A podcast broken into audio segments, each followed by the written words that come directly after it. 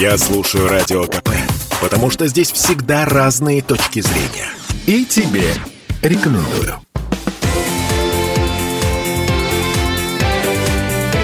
Картина недели. Сегодня день Ленинградской победы. 80 лет назад э, наш город был полностью освобожден от блокады, но этот час я хочу начать с одной нелепой, на мой взгляд, истории. Мурино – быстро растущий пригород Петербурга. На сегодня уже около 100 тысяч человек, и в новой западной его части есть такое место, называется проспект Авиаторов Балтики.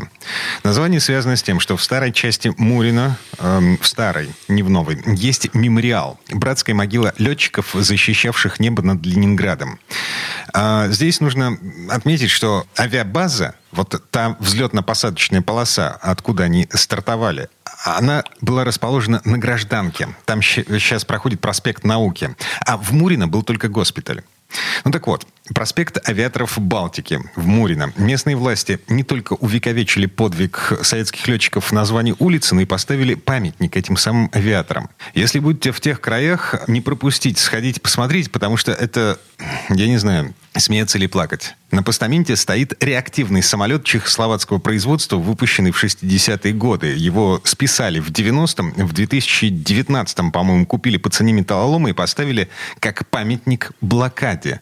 Чешский учебный реактивный самолет. Памятник блокаде. Я Дмитрий Делинский. Всем привет. Мы начинаем подводить итоги, информационные итоги уходящей недели вместе с ректором Гуманитарного университета профсоюзов Александром Записовским. Александр Сергеевич, добрый вечер. Добрый вечер. Смотрите, я готов смириться с художественными преувеличениями, готов смириться с каким-то вымыслом, с легендами, родившимися в те военные времена, а, для того, чтобы, ну, как бы у этих легенд, э, как, допустим, у легенды о панфиловцах, у легенды о пионерах-героях, у них был смысл. Они звали людей на подвиг. Они показывали людям, что подвиг возможен. Ради победы это, это допустимо.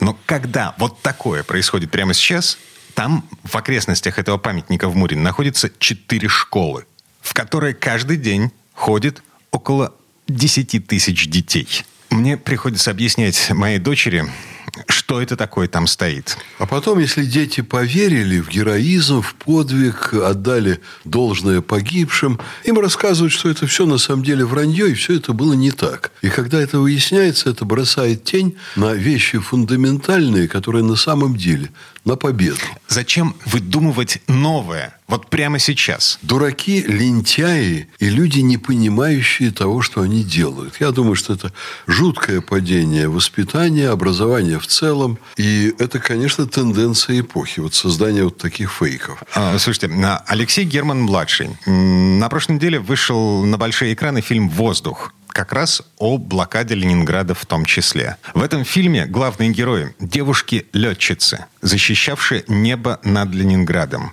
над блокадным Ленинградом. На Ленинградском фронте не было девушек, летавших на боевых самолетах. Ну, просто не было их. Зачем? Для красного словца? Лично мне это тоже не нравится, хотя я считаю и старшего Германа, и младшего Германа очень сильными режиссерами. И они бы нам сказали, что э, не так важно, что их не было, они были на другом участке фронта, но вот мы создали такой захватывающий сюжет, это действительно допустимый, это они бы сказали, элемент художественного вымысла и так далее. Но я помню совсем другие времена.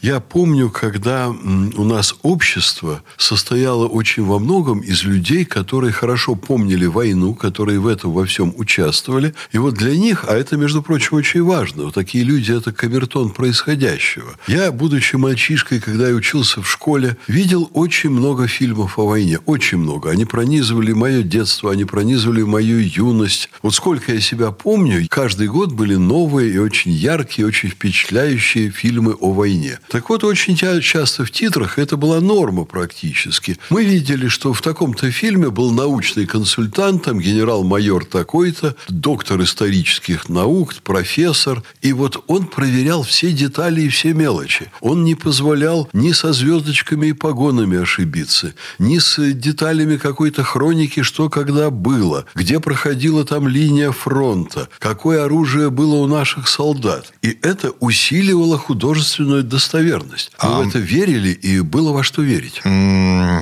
И тем не менее, а, есть пропаганда, еще раз, вот я не выступаю категорически против мифов о войне, созданных во время войны и сразу после нее. Смотрите, есть такой фильм, называется «Падение Берлина». Этот фильм показывали уже даже в 90-е годы, я, я его видел по телевидению. Значит, в финальной сцене этого фильма Иосиф Сталин, главнокомандующий генералиссимус, приземляется на самолете перед зданием Рейхстага. Чего не могло быть никогда. Выходит из этого самолета, его приветствуют не только бойцы Красной Армии, но еще и местные жители. Жители только что взятого штурмом Берлина. Которые на самом деле сидели по подвалам и прятались. У этой сцены есть ошеломляющий совершенно пропагандистский эффект. Жителям Советского Союза показывают Сталина победителя, показывают побежденный народ, который готов приветствовать победителя. Вот тогда это было уместно. А сейчас я, я не понимаю, зачем? Ну, зачем они придумывают какую-то новую реальность? Вот все эти истории про, господи, Матрону Московскую и икону, которую по приказу Сталина сначала вынули откуда-то из какой-то деревни, захваченной врагом, а потом облетели на самолете вокруг Москвы для того, чтобы спасти российскую столицу, в смысле советскую столицу. Зачем? Зачем? Это все на деньги государства. Мне это тоже, честно говоря, совсем не нравится. Ну, художники, они старались. И вообще это ведь большая история, когда такие вещи происходили. Такие эпизоды есть. Это нельзя отрицать. Мне ну, вот уже в мою бытность ректором, это было довольно-таки давно, там лет 15 назад, позвонил один чрезвычайно влиятельный московский чиновник. Вот, знаете, из первого ряда. Это, конечно, не Владимир Путин, но человек, который к нему был очень близок и сейчас достаточно достаточно близок и идет с ним по жизни уже весьма долго, э, со времен Петербургского госуниверситета, он мне позвонил и говорит, Александр Ильич, вы не могли бы мне помочь? Вот у нас тут есть одна маленькая проблемка, помогите, пожалуйста. Э, вот где Владимир Ильич Ленин сказал о том, что Троцкий – это проститутка? Вот мы пересмотрели все его работы, и мы не можем это найти. А в Ленинграде еще в тот момент было достаточно много очень крупных историков. Они были живы, это были пожилые люди. И существенная часть историков специализировалась на истории революции, потому что основные ключевые события Великой Октябрьской социалистической революции, они происходили, конечно, в Петрограде. Эти люди знали все детали. Ну и все собрание сочинений Владимира Ильича было издано так тогда и выверено 10 раз, и там каждое слово и запятая. Это была огромная работа ученых. Вот я нескольким людям задал вопросы, и когда они все это посмотрели, я перезвонил своему московскому собеседнику, и я ему говорю, вы знаете, такого не было. А, а как? Откуда? А историки и это нашли. И они сказали, я уж не помню, кто там из сценаристов э, делал сценарий фильма, и для убедительности заложил Владимиру Ильичу в сценарий вот эту фразу, которая была всеми принята. Да, была принята худсоветом, сказали, одобрили это все в сценарии. И оказалось, что Ленин называл Троцкого проституткой. Хотя на самом деле этого не было. Ленин иногда, и в общем это, наверное, нередко, резко говорил говорил о своих политических противниках, но поскольку Ленин э, партии превозносился как культовая фигура, а Троцкий это была уже длинная историческая традиция, как отступник, как человек, который неправильно себя вел, и к нему там у официальной такой историографии была масса претензий, никто не стал возражать против вот этой выдумки. Дескать, а он был проституткой, только Ленин этого не говорил. Давайте пусть он скажет. И пошла вот эта вот история с Троцким проституткой, которая, наверное, каждому, кто в то время учился у нас в школе и в ВУЗе, была известна, что Ленин сказал, что Троцкий проститутка. А, слушайте, современный миф. Значит, все же помнят фразу Мэдлин Олбрайт, госсекретаря Соединенных Штатов Америки, насчет того, что от России должно остаться там, условно говоря, 40 миллионов человек на обслуживание трубы. Но... Ну, была такая точка зрения.